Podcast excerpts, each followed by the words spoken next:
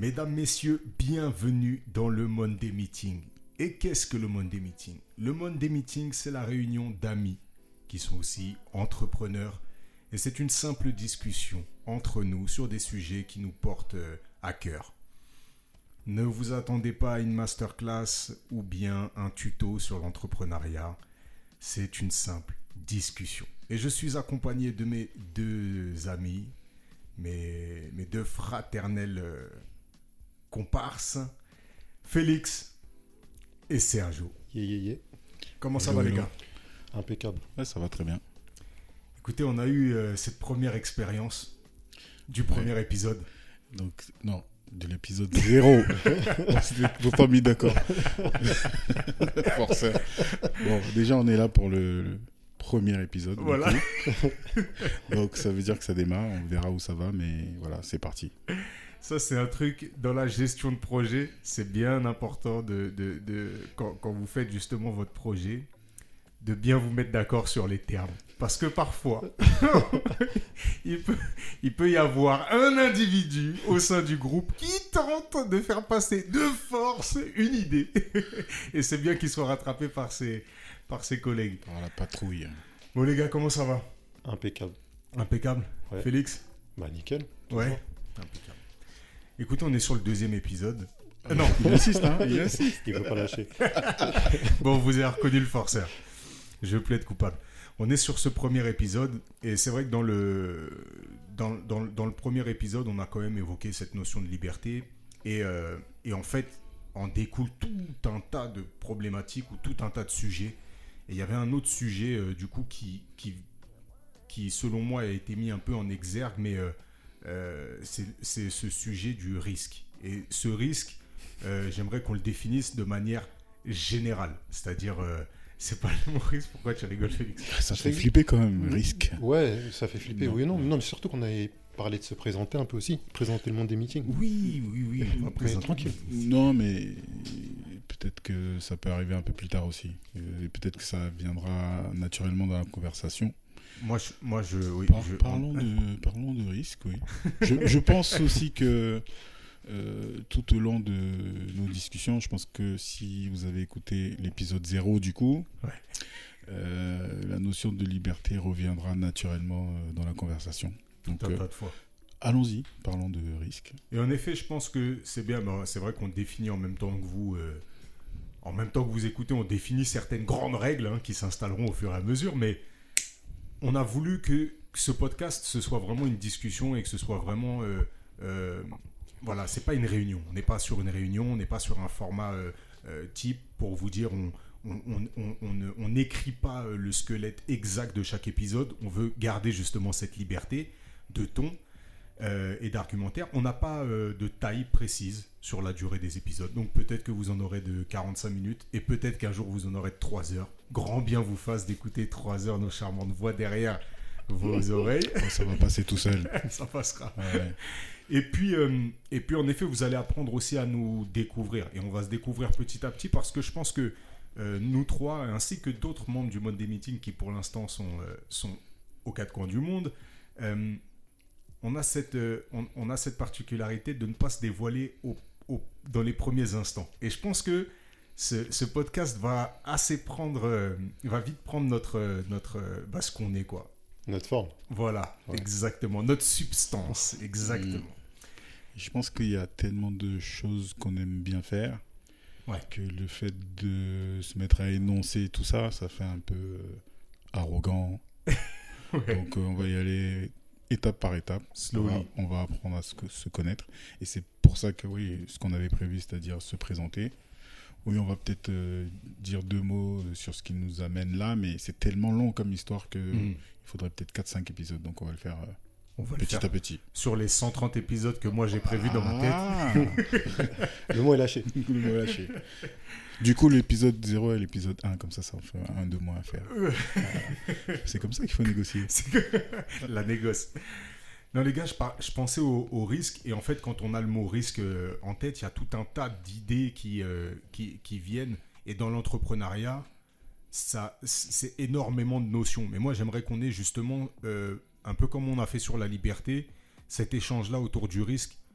qu'est-ce que ça peut vous évoquer? Qu'est-ce que ça, ça, comment nous on a pu le matérialiser dans notre expérience propre en tant qu'entrepreneur ou autre? Et qu'est-ce que voilà essay- Essayons ensemble de définir euh, ce mot risque. Déjà, euh, c'est intéressant parce que euh, dans mon parcours d'agence, quand on doit discuter avec un client, le mot risque est prohibé Ok, parce que ça fait peur. ok, Donc on dit point d'attention. ok. Donc euh, déjà, euh, c'est un mot qui est assez connoté négativement Ouais. Et qui du coup, euh, effectivement, dans des conversations, on évite de l'in- de l'introduire parce que justement, euh, euh, ça attire l'attention du client sur des choses qu'il ne faut pas qu'il voit. Voilà. Ok, Il faut lui faire comprendre qu'il- voilà, que ça existe, mais en même temps, il ne faut pas qu'il s'en rende compte que ça lui fasse peur. Voilà. Donc, euh, je pense qu'on peut ramener ça aux enfants. Est-ce qu'on leur parle tout de suite de fantômes? Est-ce qu'on le- les laisse voir des films d'horreur, des choses comme ça? Voilà. Donc, c'est quand même une notion, oui, qui fait peur. Parce que, bon, on va voir après les, les définitions dans des. Voilà comment ça se ma- manifeste concrètement. Mm. Mais ça fait mal aussi quand euh, on n'arrive pas à éviter euh, le risque. Donc, Ouais. euh, euh, je ne sais pas si je vais définir ça tout de suite. Je, voulais- je laisse la parole peut-être à Félix, mais Ouais. j'y re- j'y reviendrai. Ouais, moi, quand j'entends risque, moi, lié à l'entrepreneuriat, je pense tout de suite à la. Le premier truc qui me vient, c'est la peur de se lancer, en fait. C'est le premier truc qui me vient. Ouais. Après, euh, moi, c'est pas quelque chose que j'ai forcément connu. C'est bon? Ouais, ouais. C'est- C'est pas quelque chose que j'ai forcément connu parce qu'on a la chance, nous, en tout cas nous pour notre part, tous les trois, d'habiter dans, dans ce beau pays qu'est la France. Et quand tu as travaillé un peu, tu as quand même, ou même pas d'ailleurs, tu as quand même une, une notion de risque qui est tout à fait relative dans le sens où euh, financièrement, parce qu'on peut parler de ça tout de suite, euh, la chance de se retrouver sans rien du jour au lendemain, elle est quand même assez limitée. Mm. Parce qu'il y a le chômage, parce qu'il y a tout un tas d'aides, parce qu'il y a des aides à la création d'entreprises, parce qu'on a la chance d'être dans un pays où l'entrepreneuriat est finalement assez bien accompagné, Ouais. voire sponsorisé. Donc euh, cette notion de risque, je sais que c'est quelque chose, moi, que j'ai beaucoup entendu de la part de gens qui avaient envie de se lancer et qui n'osaient pas le faire à cause de ça, mais comment je vais faire pour, comment je vais faire pour. Mais en fait, quand on prend même pas un peu de recul, juste quand on s'informe un peu, je dis pas que ça disparaît tout à fait, mais euh, c'est tout de suite beaucoup moins dramatique que ce qu'on pourrait imaginer.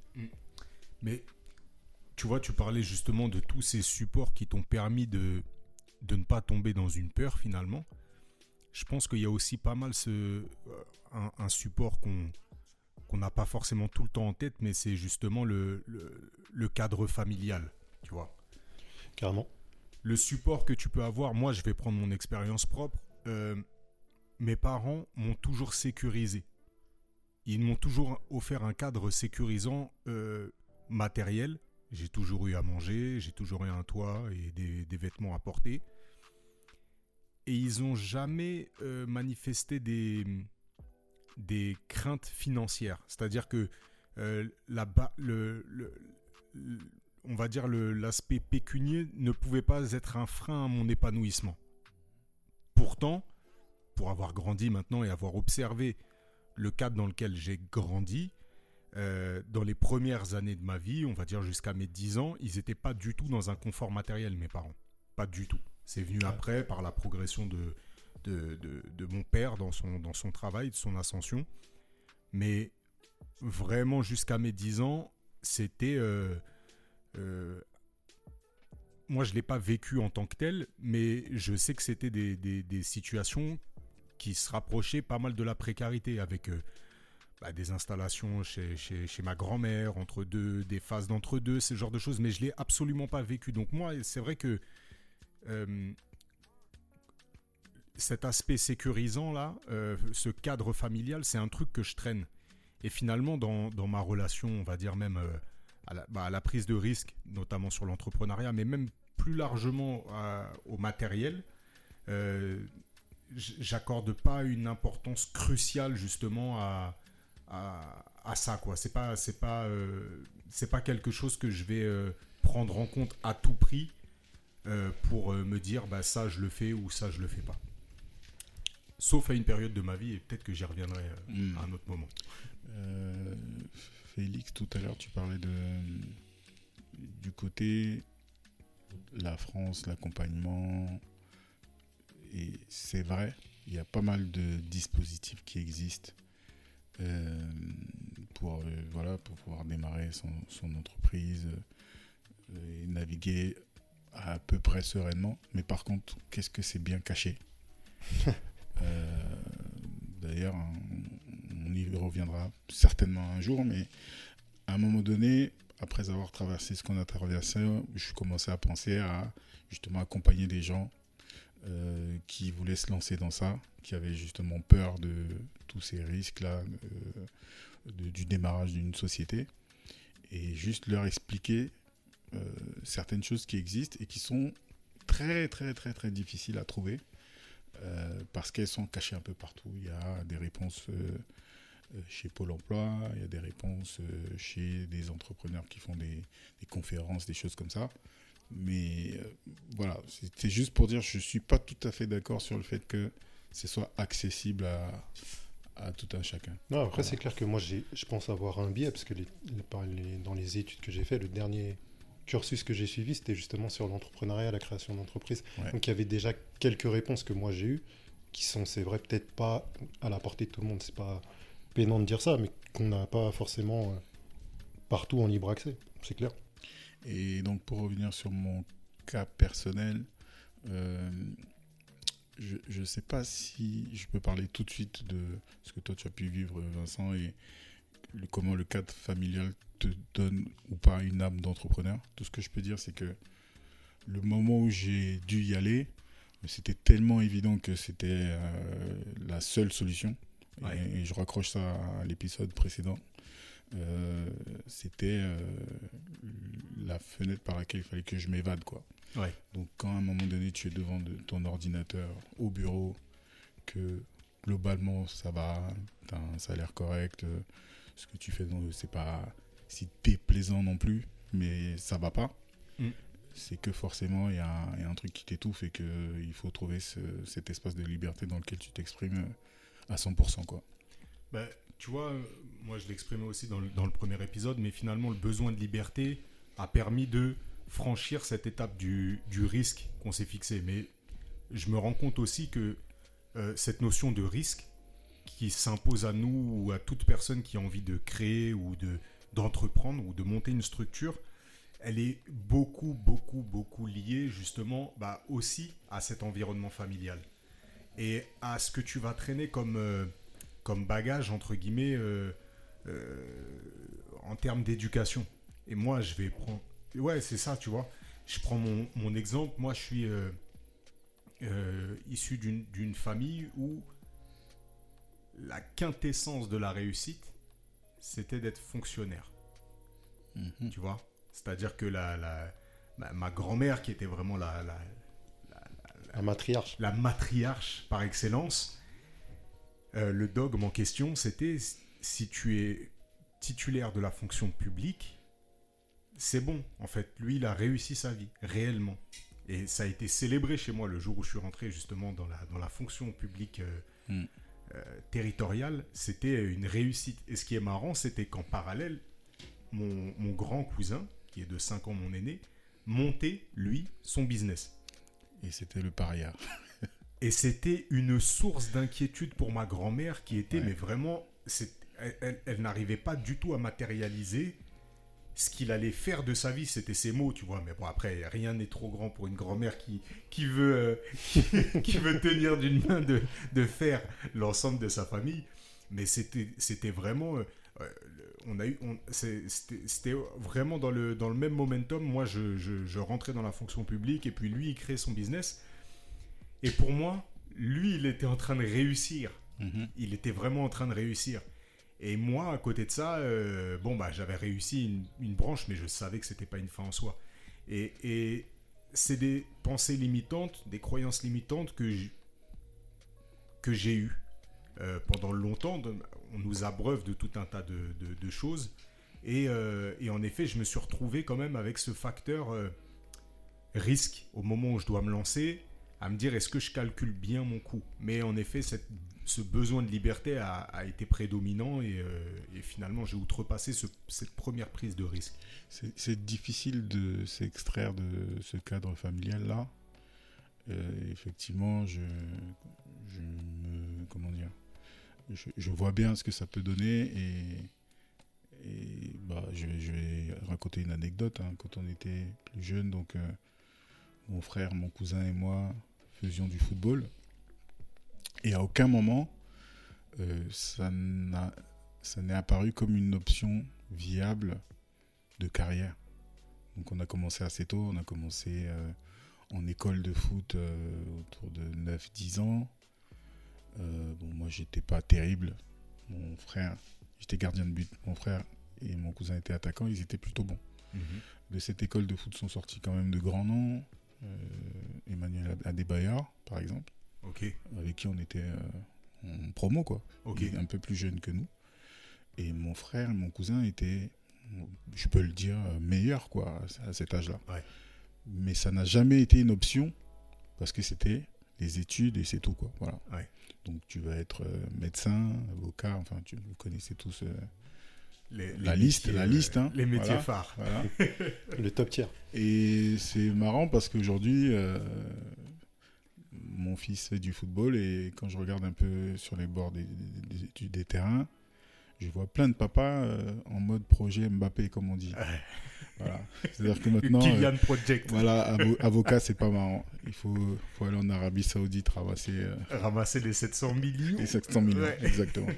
Donc oui, c'est difficile de s'en extraire. Après, je pense pas que ça m'ait transformé moi ou, ou que ça ait éteint euh, la flamme de l'entrepreneur et de l'homme libre.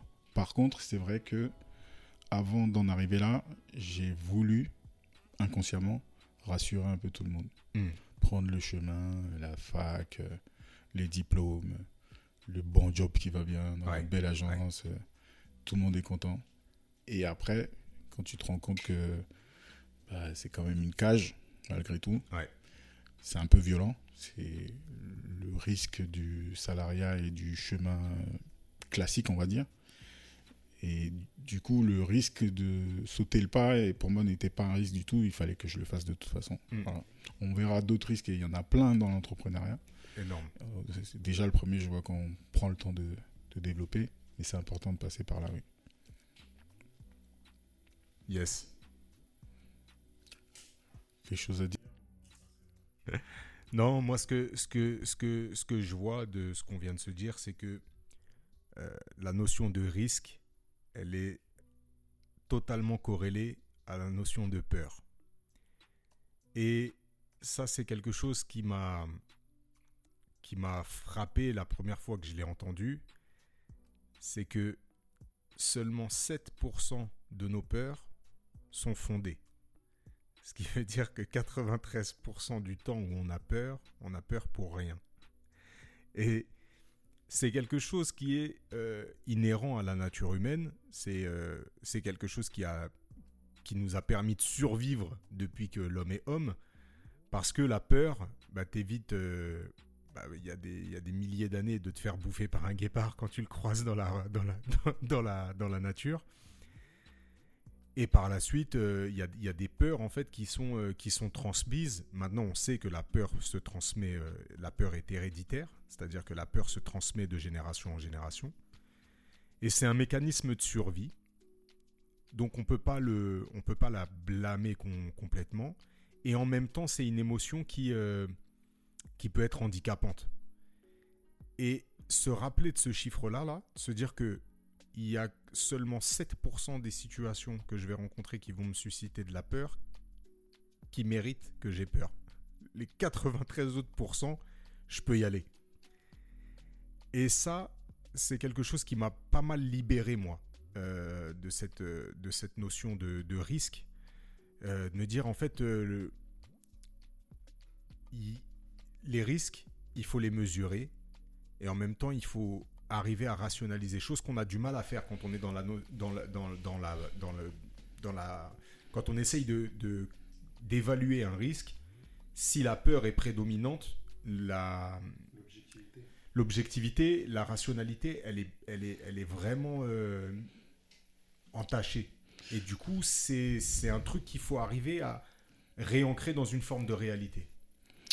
Ouais, c'est ça, ça va au-delà de l'entrepreneuriat, ce que tu dis. hein. C'est-à-dire que c'est toutes les peurs de, de- de ta vie même. C'est ça. Et, euh, je me- pour ma part, hein, je me suis raccroché entre autres à ce proverbe tibétain qui dit euh, si ton problème a une solution, il ne sert à rien de s'inquiéter. Si ton problème n'a pas de solution, s'inquiéter n'y changera rien. du coup, finalement, euh, soit, soit tu as la clé pour avancer, Ouais. soit de toute façon, il va t'arriver une galère et, et tu vas voir comment t'en sortir. Voilà. Donc, euh, c'est facile à dire comme ça, c'est facile à dire comme ça, mais c'est vrai que euh, dans ces cas-là, bah, il faut se concentrer sur euh, l'essentiel, il faut se concentrer sur ce que tu sais faire, ce que tu peux faire. Ce que les tu éléments, ouais, les éléments sur lesquels tu as une réelle influence. Et le reste, euh, ben, on s'accroche à, à Dieu pour certains, euh, à la famille pour d'autres. Voilà. Donc, tu À la de- chance pour beaucoup. Voilà. beaucoup se raccrochent. ou, à, ou à l'esbrouf pour encore plus. Voilà. Donc, euh, je, je suis assez d'accord. La, la- la peur, c'est le premier des risques et le premier des freins. Mm. Euh, maintenant, il y a, comme tu disais, la rationalité. hein. C'est-à-dire que poser les choses noir sur blanc et se dire, bon, voilà, qu'est-ce qui peut m'arriver si je fais telle ou telle chose Mm. Et comme, commencer à construire comme ça. La chance que j'ai, c'est que je réfléchis comme ça en arborescence. Ouais. Donc forcément, euh, euh, c'est pour ça que j'adorais les maths à l'époque. hein. Euh, tu Quelle prends chance.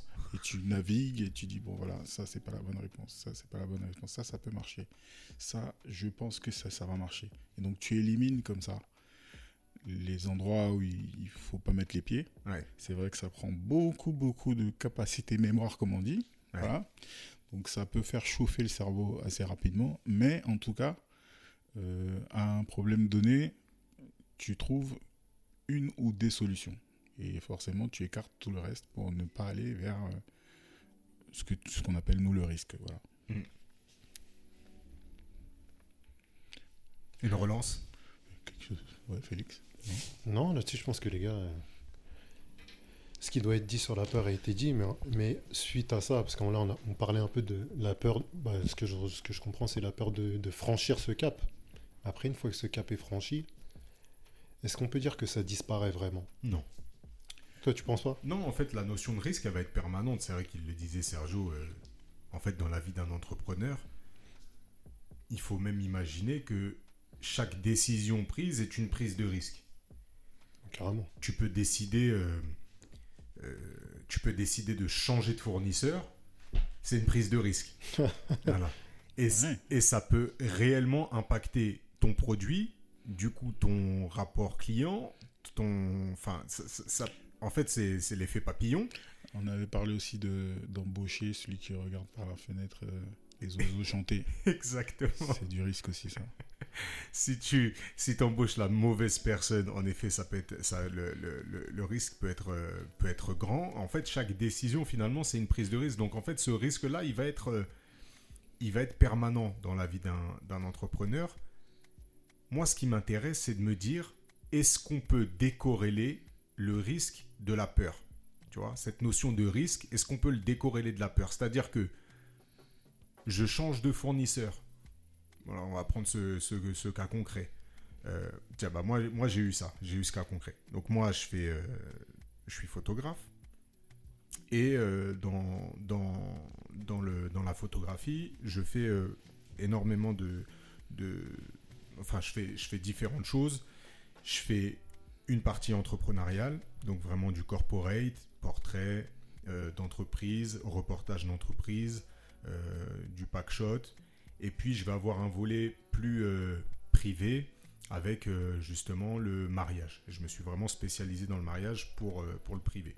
J'essaye de pas faire de, de- de grossesse ou autre. Je me suis vraiment spécialisé dans le mariage. Et je travaillais avec un fournisseur avec lequel ça se passait vraiment très bien, puisque c'est un fournisseur français. Qui était. euh, Oula, oula, qu'est-ce que ça veut dire ça Non, non, parce que le, le- le- fait qu'il soit... in Macron. En fait, je vais expliquer donc rapidement, sans rentrer dans les, dans les détails de, de ce business, mais en gros, c'est un, c'est un, un business qui, en France, pour les impressions, ça a été totalement disrupté par les, les, ac- les- les fournisseurs étrangers. Donc, notamment les Turcs, les Italiens, les Portugais. Donc là-bas, ils font, ils font des, des- bah, ils ont, ils ont des, des- des coûts de production qui sont moindres. Et en plus de ça, ils sont vraiment spécialisés dans, le mariage, dans le monde du mariage. Donc en termes de livres, euh, tout ce qui va être produit dérivé autour de la photo de mariage, ils ont vraiment raflé le, business. Moi, je travaillais avec un, fournisseur français pour la simple et bonne raison que euh, je voulais être en confiance, un, sur les délais de livraison et deux, sur le SAV. Donc, j'ai mesuré entre guillemets les risques, mais là, ils étaient euh, liés à une forme de peur. La peur de ne pas être livré dans les temps, donc de ne pas pouvoir respecter mes délais auprès des clients. Et deuxièmement, la peur euh, de ne pas pouvoir faire des retours rapidement ou dans la bonne langue et compagnie. Donc là, c'était lié à une peur. Donc j'ai choisi le confort, payer plus cher avec un, acteur français et, euh, et de pouvoir avoir euh, un service après-vente et compagnie, et puis surtout un lien avec les, imprimeurs. Mais il s'est avéré qu'au final, bah, les coûts de production, ils sont chers en France. Ça, c'était la première chose, mais finalement, ils travaillaient bien, donc j'ai gardé, malgré les coûts de production, j'ai gardé ce fournisseur. Jusqu'à un moment où, en fait, euh, bah, il n'y a pas de renouvellement de leurs produits, il n'y a pas de... Il n'y a pas de, de, on va dire, de, c'est même pas des gestes commerciaux, mais euh, une forme de Fidélisation. fidélisation. En plus de ça, le gérant a ultra, ultra mal géré sa boîte et on verra dans d'autres épisodes ce que ça veut dire que mal gérer sa boîte. Mais en l'occurrence, il a mis une pression de dingue sur ses employés et il n'a pas été crédible à certains moments, ce qui fait que les employés se sont mis à cracher sur la boîte, sur l'entreprise, en ma présence. Et puis ensuite, c'est devenu même carrément euh, notre... euh, la, ouais, la petite joke, et puis c'est devenu le, le poison. Donc les gars, maintenant, enfin à la fin de notre relation professionnelle, quand j'allais là-bas, c'est j'arrivais et c'était, j'étais devenu l'exutoire en fait. Ah, tu sais pas ce qu'il nous a fait Et euh, il, se mettait à me raconter toutes les, les dingueries. C'est pas grave, moi, dans toutes les expériences, j'essaye de capitaliser un peu, écouté ce qu'il faut pas faire. Voilà. Bon, finalement, je suis retourné sur des salons, j'ai cherché d'autres fournisseurs, et puis j'ai trouvé d'autres fournisseurs, et d'un coup, en fait, j'ai vu le gap que moi, ça allait me, me donner de passer chez ces autres fournisseurs, parce que en termes de produits, ce que je pouvais po- proposer, ma palette était bien plus large. Je pouvais en plus de ça l'implémenter dans certaines formules ou faire des, ventes additionnelles. Et pour le coup, mes ventes additionnelles étaient, elles étaient euh, même plus stagnantes. Elles- J'arrivais plus à vendre de produits additionnels. Et pourquoi? Parce que j'arrivais même pas à défendre les produits. Parce que ça y est, j'y croyais plus. Ça faisait 4 ans que je tournais avec. euh, euh, et voilà, j'avais pas d'amour pour ce produit-là. Et donc en fait, cette prise de risque, finalement, euh, ça a été de se dire, bah, je pars sur un nouveau fournisseur. Et là où je vois que c'était totalement lié à la peur, les, premières fois où j'avais choisi le fournisseur français, c'est qu'en fait tout se passe magnifiquement bien avec d'autres fournisseurs, qu'ils soient étrangers ou autres. Euh, c'est des business qui s'adressent à toute l'Europe et donc euh, une grosse partie aussi en France. Donc forcément, tu as un interlocuteur qui parle français. Et puis au pire des cas, il y a Google Translate. Et au fait, au pire des cas, euh, je comprends l'anglais en fait. Donc tout ça, c'est des, choses et, ça m'amène à ce truc-là de se dire comment on peut décorréler le, le facteur risque de la peur, de l'émotion. Je pense que tu as donné la, la clé dans ta dernière phrase. C'est que ces, ces clés-là, tu les avais dé- déjà il y a 4 ans avant. Ouais. C'est-à-dire que tu comprenais déjà l'anglais, tu avais déjà Google Translate. C'est juste que soit. Après, il y a plusieurs aspects, je pense, mais je, je pense dans, dans un. Tout ce qui est business, j'aime pas dire ça, mais les, les choses, elles arrivent un peu quand elles doivent arriver. Ça veut dire que c'est pas de la magie ou de la sorcellerie ce que je dis, c'est plus une question de, de maturité dans un sens, de là où tu en es, de là où tu envie, de, la direction que tu as envie de prendre. C'est un peu, c'est un peu une question de maturité. Quand je dis maturité, c'est pas infantilisant, c'est plus se dire bon bah là j'ai pas d'autre choix que deux, ou bien finalement j'ai pris le temps de réfléchir sur mon business et en fait euh, c'est pas si grave quoi. En fait c'est ce pas si grave, je pense qui t'aide à faire pas mal de choses dans, dans- quand tu es entrepreneur et qui permet justement aussi de, de, de décorréler un peu le risque de la peur. C'est qu'en fait le risque il se il se déconstruit facilement. Je vais pas reciter le proverbe tibétain de que Sergio a magnifiquement. euh, Ah, J'ai cru que tu allais me l'attribuer. Non, non. surtout pas. non, non, non. Non, non, non. Mais tu as bien fait de le relever. C'est qu'en fait, finalement, ça, je pense que c'est un peu à ça que ça se résume la, la vie d'entrepreneur aussi. C'est de comprendre ce qui t'arrive parfois et essayer de déconstruire un peu tous les trucs qui te, qui te bloquent pour pouvoir avancer. En fait, moi, je vois mon cheminement que comme ça. Bon, il y a, une situation, il y a une réponse à donner. Comment je fais? Et en fait, quand tu es orienté solution, entre guillemets, c'est-à-dire qu'est-ce que je peux faire pour moi, pour mon business, pour mes clients, pour euh, être mieux dans ma vie, pour avoir plus de temps libre, tu te mets un peu à te libérer de tes peurs parce qu'elles elles- elles t'entravent quelque part. Et en fait, tu vois le risque comme euh, juste un problème à résoudre, tout simplement. Avant, même d'en arriver aux peurs, en fait, je t'écoutais, Vincent, quand tu parlais de fournisseurs. Et puis finalement, on a essayé de commencer à parler de différents types de risques. Euh, Il y a une chose que moi j'ai tellement intégrée dans mon parcours que j'en parle peu finalement. Euh, J'avais pas cette peur au départ parce que dans mon parcours de formation, euh, donc j'ai, vous l'avez compris, hein, j'ai fait des maths, de l'informatique, j'ai basculé sur du multimédia et mon premier job dans le multimédia c'était chef de projet. Ok. Et ton rôle en tant que chef de projet, c'est de faire du projet, c'est-à-dire quelque chose qui n'existe pas. Projet, on se projette, donc voilà, on imagine quelque chose, de faire du projet une réalisation. Et comment tu fais ça? Tu dois respecter euh, un planning, un budget et un périmètre. C'est-à-dire, qu'est-ce qu'il y a dans ce projet-là Mhm.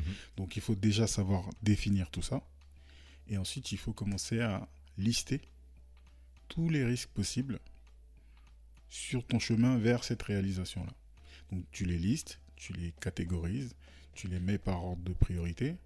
Et euh, si tu es un bon chef de projet, ce que tu disais Félix tout à l'heure, c'est que tu trouves des solutions pour éviter tout ça. Donc au début, tu cherches la perfection, hein. c'est-à-dire que tu te dis, je vais arriver au risque zéro. Puis tu te rends compte que, on en parlait aussi tout à l'heure, il y a des choses qui t'échappent. Ouais. C'est-à-dire que tu as tout bien fait, tu as préparé euh, le site internet, tout est carré, et puis le jour de la mise en ligne, euh, les bureaux de OVH prennent feu, Ouais. et tu peux pas accéder au serveur. C'est pas de ta faute, Mhm. tu l'as pas prévu, et même si tu l'avais prévu, tu contrôles pas OVH, tu contrôles pas leur serveur, donc il va se passer un truc que tu peux pas maîtriser. Donc déjà, ça te permet petit à petit, hein, ça vient pas tout de suite, mais euh, en vous écoutant parler, je me rends compte que oui, j'ai appris à accepter ces peurs-là en revenant sur mon fameux pro- proverbe, en me disant sur quoi j'ai la main, qu'est-ce que je peux maîtriser? Et qu'est-ce que je peux anticiper pour que ça se passe bien. Mm.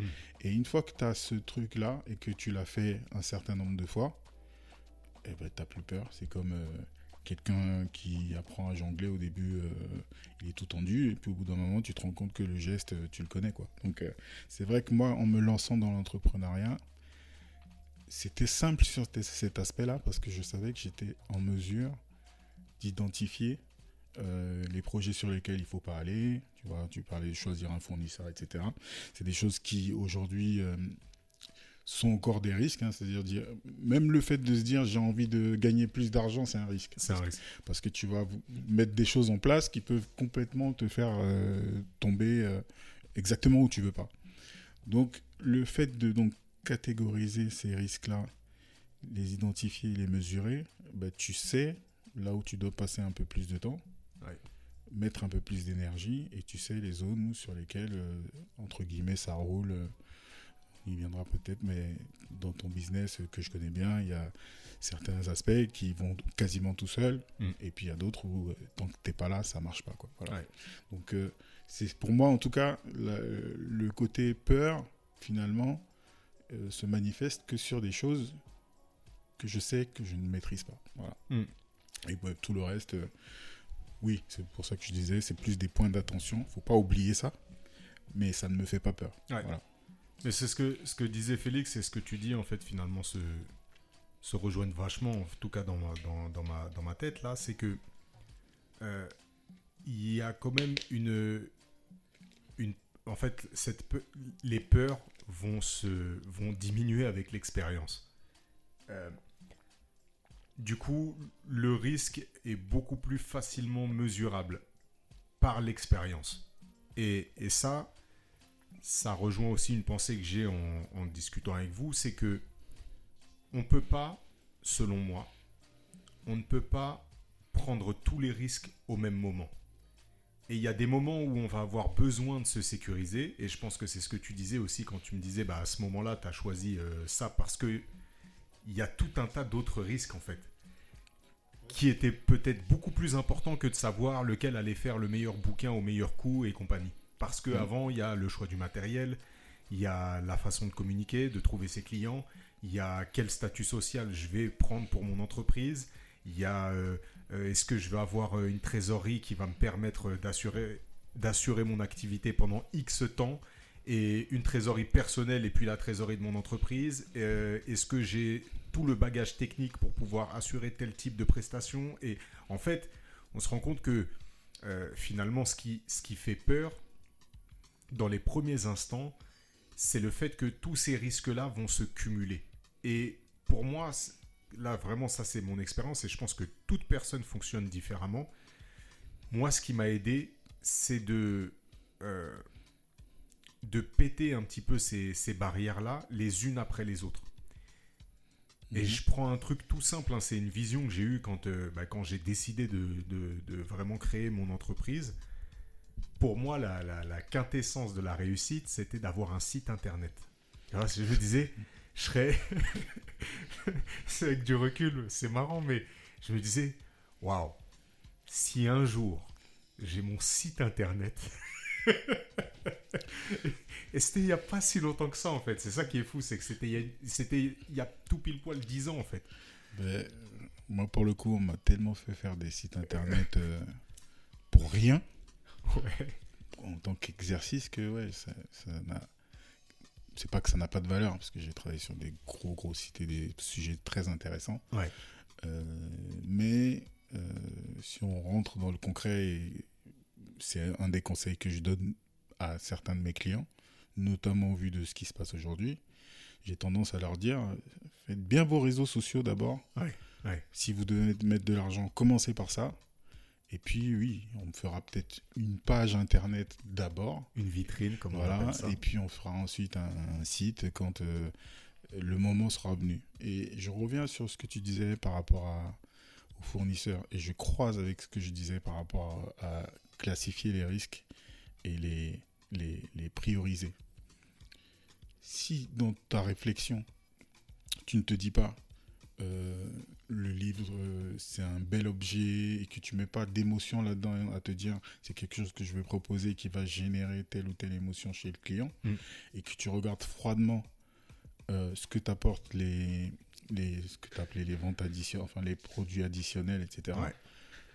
eh ben, peut-être que tu vas comprendre que ça ne fait que X% de ton chiffre d'affaires et que vaut mieux avoir de la qualité un peu inférieure sur ça et que ça va pas forcément changer euh, la face du monde, en tout cas dans ton business. Le seul truc, et ça nous touche un peu tous, et c'est aussi pour ça qu'on se retrouve dans ce fameux Monday Meeting, c'est qu'on a certaines valeurs et que justement faire passer des émotions, Mm. euh, c'est fondamental dans notre façon de travailler. Donc quelqu'un d'autre, un autre photographe, aurait dit, écoute, euh, je reste chez ce fournisseur-là et qui va me donner des trucs en temps et en heure et, et, et je ne vais pas me casser la tête à essayer, à essayer de changer ça maintenant. Mm. Euh, Je ferai peut-être ça dans deux ans euh, et il ne se serait pas pris la tête là-dessus. Mm. Juste pour dire, pour certains, le, ce que tu- toi tu vas appeler un risque, lui il le met de côté carrément parce que ça, Ça, c'est pas un truc à traiter Ouais, maintenant. Quoi, ouais. voilà. Mais ça, tu vois ce que tu dis, c'est. euh, Enfin, c'est marrant, je rebondis totalement dessus parce que. En fait, je me suis rendu compte avec le temps que j'arrivais à vendre très très bien à partir du moment où moi j'étais convaincu.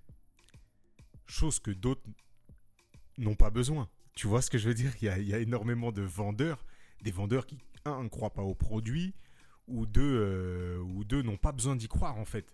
Ils sont dans la vente totalement. ce qui est un peu compliqué, c'est que euh, nous, on va avoir un peu. euh, euh, je vais parler surtout pour Félix et moi, mais on va avoir un peu le, côté vente et exécutif aussi. Et on, va porter quand même pas mal nos, business comme on va les. On va les vendre parce qu'on est. Euh, toi, ça te rejoint totalement aussi. On va les vendre parce qu'on est. Et, je prends le- l'exemple du produit en question. Bah, Aujourd'hui, c'est quelque chose que je vends à quasiment chaque prestation. C'est-à-dire que là, euh, euh, depuis que j'ai intégré ces produits-là, euh, bah, j'ai pas une seule, un, seul couple de mariés qui n'a pas pris ces produits additionnels. Donc, euh, parce que en effet, bah, maintenant j'y crois, j'y attache une émotion et je trouve que ça valorise mon travail.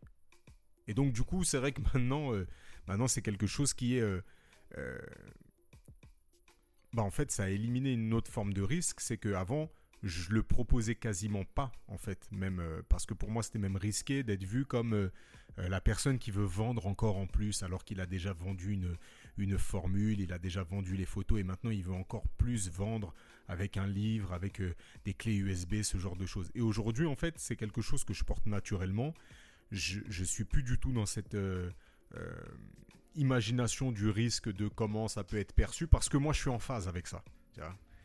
Donc, de, ce que je retiens là, de ce qu'on se dit, c'est que euh, euh, pour moi, pour décorréler un peu justement la, la peur du risque, un, l'expérience, le fait de faire, euh, ça nous permet d'être euh, aguerris face à certaines situations. Et deux, euh, en effet, le fait d'être en phase avec, euh, avec euh, soi-même, avec ses valeurs en fait. Ça te permet aussi d'être libéré de ce risque, de dire, je sais que je fais le bon choix parce que c'est un choix qui me ressemble en fait. C'est un choix qui est moi, et donc du coup c'est un choix que je peux défendre. Et si, bah, par malheur ou par euh, manque euh, de, vigilance, euh, ça s'avérait être un mauvais choix, et bah, le risque il est totalement assumé parce que c'est un risque que je prends en, étant en phase en fait. Je reviens juste sur l'expérience. Et, et quand Félix l'a mentionné tout à l'heure, j'y ai pensé. Maintenant que tu le, le redis, ça m'y refait penser. Et je me dis, euh, au début, je parlais d'accompagnement. Ouais. Euh, pour moi, il faut pas se casser la gueule forcément pour comprendre. Voir quelqu'un se casser la gueule, normalement, ça devrait te faire comprendre. Tu vois, et c'est ce qu'on appelle l'intelligence collective. hein, c'est que tu prends le, savoir et l'expérience des autres qui, ont déjà été dans cette situation-là, et ça t'évite de mettre le pied là-bas, même si tu n'y as jamais été. Tu dois savoir parce que on parlait de famille, on parlait d'entourage, on parle de, euh, podcast, on parle de, de, de conférences, etc. Normalement, il y a plein de gens qui ont fait la même chose. Et quand tu commences à avoir des témoignages concordants sur les mêmes choses, ça devrait déjà t'écarter certains risques. Voilà. Ouais. Donc euh, l'expérience, quand on y pense, c'est pas juste sa propre Ça expérience c'est l'expérience de tous ceux qui t'entourent. Euh, on parle souvent aussi de contre-exemple, oui, ça, ça, ça en fait partie. Euh, il faut, faut pouvoir analyser, se dire oui, ça n'a pas marché parce que il s'est passé telle ou telle chose. Voilà. Donc ça, c'est, je pense que c'est très important parce que dans cette euh, histoire de liberté, il y a, elle est pour moi corrélée au temps. Mm. Et il faut pas perdre de temps. Si, si tu peux éviter certaines, certains problèmes parce que d'autres l'ont eu, ah bah, il faut, sauter sur l'occasion. Et c'est ce qui fait que le, le progrès est exponentiel en fait. Parce que justement, on capitalise tous ces, toutes ces expériences qui ont, qui, ont, qui ont fait de l'humanité l'humanité. Et je pense qu'on a un tas d'ouvrages euh, depuis Socrate qui sont disponibles à la portée de tous. Et en Ouais, effet, tu- en fait, c'est un gain de temps. Là, tu viens d'ouvrir, Incommensurable. tu viens de me faire une passe décisive incroyable parce que euh, je m'intéresse à l'intelligence artificielle depuis quelques temps. Ouais. Et l'intelligence artificielle est basée sur ça, l'expérience de tous les autres. Ouais. Et avec euh, toutes les photos de tous les photographes qui ont travaillé pendant des années, on reviendra sur les mauvais côtés. Ouais. euh, ben, on génère des photos de ouf aujourd'hui, quoi. Et euh, ChatGPT qui va répondre à des questions euh, en allant fouiller dans des bases de données. C'est hyper important pour moi euh, d'appuyer là-dessus parce que ça fait vraiment gagner du temps de se baser sur, pas que son expérience, mais l'expérience des autres. Ouais, et je pense que, tu vois, pour aller dans, le, dans ce sens-là, c'est qu'à un moment, en fait, euh, notre expérience ne. Alors là, c'est une projection, hein. donc euh, c'est un postulat. Notre expérience peut être amenée à ne plus compter du tout. Tant les expériences et les combinaisons d'expériences auront déjà été faites et qu'on te donnera déjà accès à une forme de solution Hmm. qui ne te permettra pas forcément d'expérimenter. Et, et, euh, bah, on parlait justement d'intelligence artificielle. L'intelligence artificielle aujourd'hui, elle en est. Alors c'est marrant parce que c'est des concepts algorithmiques qui ont déjà été posés mathématiquement depuis les années 60-70. Mais aujourd'hui, il y a la puissance de calcul qui permet de répondre à ces problématiques. Et ça va, vraiment être pour le coup exponentiel puisque on est sur des, bases de calcul qui se multiplient par, euh, milliers euh, de, de mois en mois et donc euh, l'accès à la donnée, à l'information et à la puissance de calcul est, est, vraiment en train d'exploser. Et en fait, il parlait d'un concept de... Aujourd'hui, on est sur euh, euh, une, donc l'intelligence artificielle. Parlait ensuite de d'intelligence intelligence générale. Donc, l'intelligence générale serait une intelligence qui nous euh, qui nous surperforme chaque être humain en quasiment tout. En tout, en fait. En tout. En calcul, en échec, en. En, bah, en- calcul euh, numérique pour la photographie ou autre. euh, bref. Qui nous, qui nous surperforme en toute chose. Et puis ensuite, il y avait euh, un, il y a un concept qui s'appelle la super intelligence, qui là est une intelligence dont tu ne comprendrais même pas le mécanisme pour arriver à la solution. C'est-à-dire qu'aujourd'hui, une intelligence générale, on pourrait se dire, bon bah ok, j'ai compris le, cheminement, on va dire ChatGPT, c'est quelque chose qu'on peut s'expliquer. Oui, il va calculer sur une base de données de gens qui ont écrit des articles ou autres, des mots, c'est un language euh, euh, learning, euh, voilà, c'est ce type de, de, de méthode qu'il utilise pour se nourrir. Et en fait, cette super intelligence, on pourra même plus raisonner sur le chemin qu'il a emprunté pour arriver à la solution, en fait. Ou pour faire une proposition. Deux, deux, deux choses, et j'espère que je ne vais pas perdre euh, euh, trop, trop d'auditeurs. Euh, moi, quand j'étais en études d'informatique, donc première année, on te parle de la loi de Moore. Et la loi de Moore, c'est ce que tu disais tout à l'heure. Tous les deux ans, la puissance des transistors est doublée. Ouais. À l'époque, euh, bon, ça paraissait énorme et ça se traduisait par euh, euh, ben, des processeurs un peu plus puissants, mais aussi les transistors, du coup, tu pouvais mettre deux fois plus de choses dessus. Donc, euh, tu, tu le vois sur des choses concrètes comme euh, ben, ton ordinateur qui avance un peu plus vite, mais aussi sur des, sur des, des capacités de stockage. Euh, moi, je me rappelle les premières clés USB que j'avais, tu pouvais rien mettre dessus. Aujourd'hui, ta clé USB, euh, Oui. mettre des projets, des projets, des films, etc. Pour quantifier ça pour le grand public, la loi de Moore, là, si vous voulez la quantifier, si vous prenez un domino, un domino, là, qu'on fait tomber, si vous prenez, euh, donc si vous la matérialisez, cette loi de Moore, donc vous prenez le premier domino, puis le deuxième qui fera deux fois la taille du premier domino en, en masse et en taille, au bout de 42 dominos, vous faites tomber l'Empire State Building. Voilà. Voilà. Voilà. Et on, on j'arrivais pas forcément à imaginer, ça, ça me paraissait déjà fou. J'arrivais pas forcément à, à l'imaginer jusqu'à ce que j'ai un, un smartphone dans les mains Ouais. et que je me dise ah ouais. Euh, moi à l'époque j'étais obligé de monter des tours, aller chercher des disques durs, aller chercher des, des cartes mères de fou, rajouter des ventilateurs, etc. Pour Juste ceux qui étaient sur Paris, Voilà. tout le monde connaît mon galet. mon galet. mon galet ou rien. Euh, et, et là, d'un coup, bah, ça se passe dans la paume de ma main, quoi. Ouais. Et ça va plus vite. Donc là, tu commences à prendre conscience de ça. Et aujourd'hui, bah oui, quand tu vois, euh, tu poses une question à ChatGPT, il va te fouiller dans les bases de données et il te donne la réponse. Tu dis ah ouais, ça va super vite, quoi. Ça va super vite. Et deuxième chose, euh, je vais rentrer dans les mathématiques cette fois-ci. Euh, moi, là où j'ai coupé les ponts avec les mathématiques, c'est quand on m'a parlé des mathématiques abstraites. et qu'à un moment donné, on t'explique que tout ce que tu as appris, c'est une théorie, donc la théorie des ensembles, etc., mais qu'il y avait une autre façon de voir les choses, et que par exemple, l'addition, tu dis 1 plus 2 égale 3, et toi tu peux définir ton addition, et puis 1 plus 2, en fait, ça va être 1 multiplié par 2, et du coup ça devient 2. Et donc tu peux écrire euh, ta propre théorie, Ok. et une fois que tu as défini les règles, eh ben, elle est valide en fait.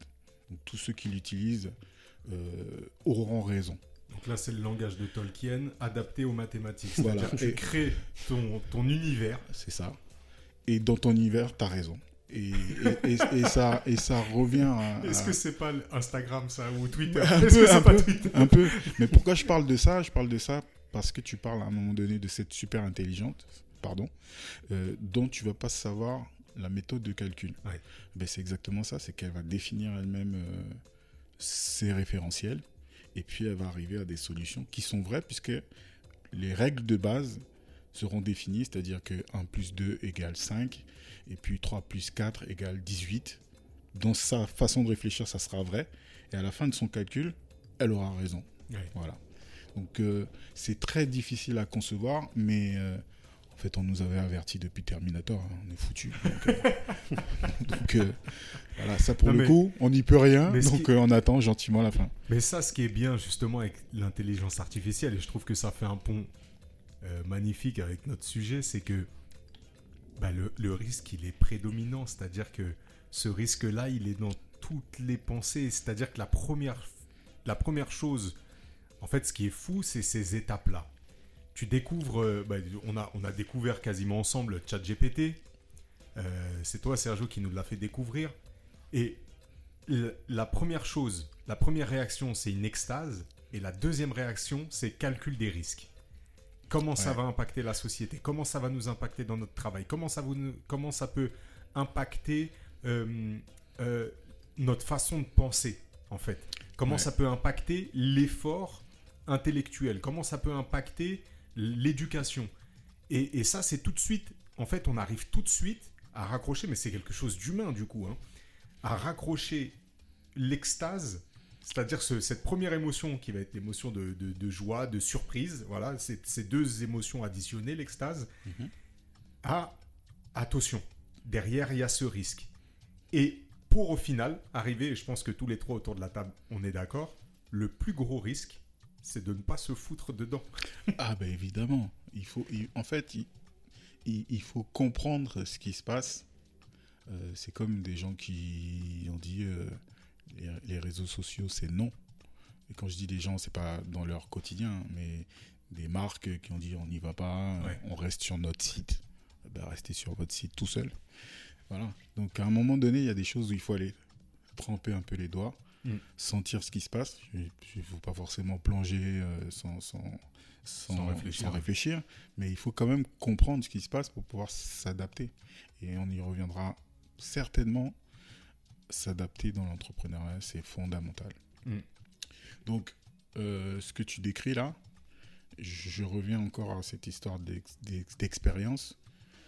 Euh, 2006-2007, je crois, l'iPhone sort. Ouais. Oui, ça doit être. euh, Formidable, ça, magnifique. Euh, à l'époque, en agence, on faisait des sites. Et la, la tendance était les sites en flash. Toi, tu étais en agence de De communication. communication, pour préciser, pardon. De communication, euh, marketing services, spécialisé digital. Du coup, donc on produit essentiellement des sites internet, de la newsletter, des contenus vidéo, euh, euh, des jeux, enfin voilà. Ouais. Super intéressant, super dynamique. Et donc à l'époque, donc pour avoir cette interactivité, le, le- ce qui marchait bien, c'était ce qu'on appelait le flash. Donc euh, d'Adobe. À l'époque, c'était Macromedia. C'est devenu Adobe, donc Flash. euh, euh, dans Photoshop, Illustrator, tous les logiciels qu'on connaît bien qui sont liés au design. Et ça marchait du tonnerre. Tous les clients voulaient un site en flash parce que voilà, ça pétait, ça bougeait dans tous les sens. On pouvait rajouter du son, euh, on pouvait faire bouger des choses avec Les sa souris. boutons, les- voilà, on ouais, pouvait cliquer partout. Ça, voilà, c'était génial. Ouais. L'iPhone arrive. euh, je saurais plus expliquer exactement quel embrouille il y a entre. comme- je crois que c'est un peu ce qui se passe en ce moment entre Zuckerberg et Elon Musk. Et du coup, Adobe et, et, euh, euh, Apple se mettent pas d'accord. Alors que c'était les, les grands amis de l'époque. euh, Voilà. Et du coup, Flash n'est pas embarqué dans l'iPhone. Ouais. Ça veut dire que sur ton, sur ton iPhone, tu ouvres un site en Flash, tu as une page euh, blanche. je me rappelle très très bien de cette époque-là. Et ben, euh, moi, quand je rentre dans le multimédia, je touche un peu de Flash, etc. Et je me rends vite compte que c'est le truc à la mode. Les flasheurs à l'agence, c'est un peu les stars. Ouais. Deux ans plus tard, la plupart sont devenus jardiniers. euh, une, respect pour les- reconver- une Grand reconver- respect pour les jardiniers, mais, mais ils n'avaient pas prévu ça. une reconversion euh, vitesse grand V. Euh, À la vitesse de flash. à la vitesse des Voilà. flashs. Voilà. Donc quand tu as vécu ça, pour le coup, moi je l'ai je l'ai vécu, Ouais. et que effectivement tu vas sur ChatGPT, tu dis wow c'est chambé, voilà ça déclenche ci ça, etc. Et que tu vas sur euh, Midjourney, tu génères des images, tu te dis mais attends, mais je suis photographe, Ouais. mais je suis designer, Ouais. mais il est en train de me sortir euh, des pages web euh, Il est en train de faire mon tout travail. seul. Ouais. Qu'est-ce qui va se passer pour moi? Évidemment que ça te vient à l'esprit. Et très rapidement même. Donc soit tu te dis, bah, j'arrête tout, euh, comme on parlait de peur. Le, le lapin éclairé par les phares, eh ben, il bouge, il bouge Il plus. bouge plus. Bah, soit tu fais ça, soit tu te dis, bon, il y a toujours une période de latence, donc ces fameux deux ans avant que les flasheurs commencent à faire, des- jardins de partout. Et ben toi, tu te dis, bah, qu'est-ce que je peux faire en six mois, un an? Est-ce que je m'adapte? Est-ce que je prends un virage? Est-ce que j'avance à fond là-dedans? Voilà, c'est des questions qu'on se pose encore aujourd'hui. Ouais. peut-être que dans six mois, on parlera tous euh, de notre conversation euh, Botanique. botanique. Voilà. Euh, mais voilà, en tout cas, quand tu as déjà vécu ça, c'est sûr que euh, ça te rappelle des choses pas forcément très marrantes. Pour le coup, moi, ça m'avait pas affe- affecté directement. Mais tu vois quand même ce qui se passe, quoi. Ça, ça, ça disrupte tout un marché. Mais la bonne nouvelle dans tout ça, c'est qu'il y a toujours des gens qui font des sites. Oui. Et il y a toujours de la com. Et En euh, fait, j'ai des amis flasheurs qui ont, bon, qui sont pas devenus jardiniers. hein. Et c'est pas mal non plus d'être jardinier, mais en tout cas qui ont su S'adapter. s'adapter dans ce même milieu du multimédia. Il y a tellement de métiers qui se créent. Euh, Encore une autre parenthèse, euh, tu rigolais avec Instagram et tout ça. Aujourd'hui, il y a des spécialistes euh, de ChatGPT qui est sorti il y a quelques temps, juste, tu vois. Donc euh, Ouais, voilà, ouais. il y a tellement de gens qui se mettent des casquettes euh, de, de, boss, de spécialistes, de docteurs en que ouais, il y a toujours un moyen de s'accrocher à quelque chose et finalement exister quoi. Au, fi- au final, moi, de ce que je retiens de ce que, ce que vous avez dit sur l'intelligence artificielle, c'est que on parle de risque, mais au final, le risque, c'est qu'une euh, préadaptation quelque part. Parce qu'en fait, ce que je viens de dire il y a deux secondes, c'est que finalement, il y, a toujours, il y a toujours des gens qui codent, il y a toujours des gens, Ouais. ou moins, qui font des sites, il y a toujours des gens qui font de la com. C'est juste des gens qui ont vu les opportunités dans le risque ou dans leur risque d'ex- d'extinction. On a un ami commun ici, qu'on va pas forcément nommer, mais un, illustre membre du monde des meetings qui dit ceux qui sont mauvais ah, sans intelligence artificielle le seront toujours avec, mais beaucoup plus rapidement. et en fait, C'est pas faux.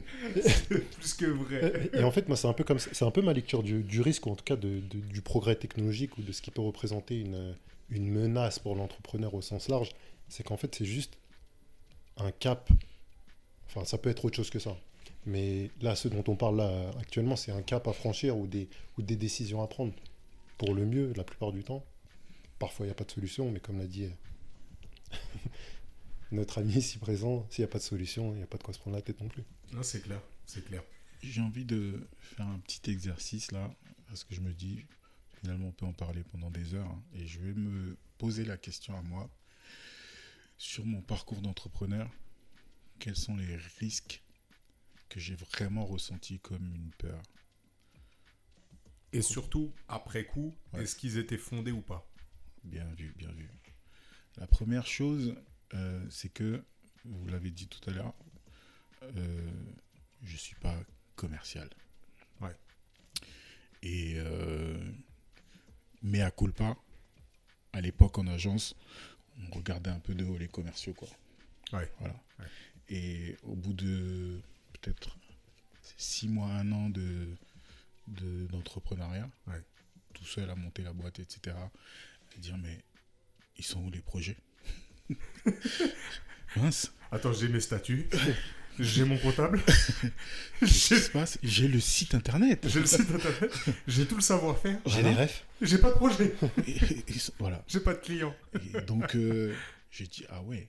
euh, J'avais, pour des raisons que j'expliquerai certainement dans d'autres numéros, j'avais un peu, euh, pas coupé les ponts, mais je j'avais pas fait vivre mon réseau agence, quoi. Voilà. J'étais plus dans cet univers-là.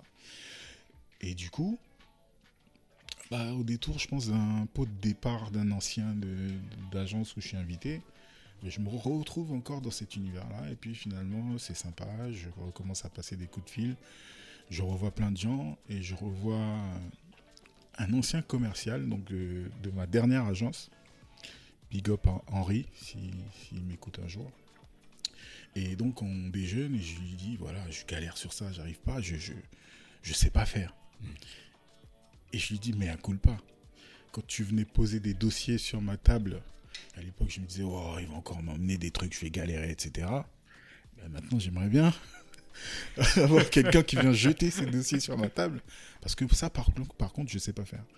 Donc, euh, pour moi, c'était le premier risque. Euh, Est-ce que c'était vraiment dangereux? Oui, ça l'était. Parce que si j'avais pas trouvé de solution, on serait pas en train d'en parler maintenant. C'est clair. Donc ça, c'était le premier et le gros qui a demandé justement à ce que je m'adapte, que je change de façon de faire, de stratégie, et que je m'ouvre justement, au lieu d'être le consultant à qui on vient demander. Mais qui va te demander si c'est pas que tu existes en fait. Voilà. Donc euh, on dit le savoir-faire c'est bien, le faire savoir c'est encore mieux. En tout cas, l'un ne va pas sans l'autre. Donc euh, ça, ça serait le premier. Le deuxième, euh, ça serait, je dirais, au moment où ça commence à fonctionner. Je ne sais pas si on en a parlé dans l'épisode précédent, mais il y a un moment où euh, tu peux plus tout faire tout seul. Ouais. Donc c'est ton entourage. Euh, Il y a l'entourage affectif et a l'entourage professionnel. Quand tu as de la chance, ça peut matcher. Mhm. Euh, mais aller choisir quelqu'un pour t'aider sur des projets dans lesquels tu mets beaucoup de, de, de toi, de qui tu es, de tes valeurs, etc., c'est très, très, très compliqué. Et euh, pour revenir encore à ta question, est-ce que c'était vraiment dangereux? Oui, parce que ça peut pas forcément couler la boîte, mais par contre, ça peut faire que moi, j'aille pas bien. Ouais. Voilà. De travailler avec quelqu'un qui n'a pas mes valeurs, euh, ouais, ça ne ça me convient pas. Et pour aller encore plus loin, j'ai toujours pas trouvé euh, la solution adéquate. Aujourd'hui, ça fonctionne. Je suis entouré des gens euh, avec qui je travaille bien et avec qui on fait de beaux projets. Mm. Euh, je vais pas citer tous les noms là, mais oui, ils se reconnaîtront. Mais ça m'amène au risque suivant, c'est est-ce que tu as vraiment envie que ça aille plus loin?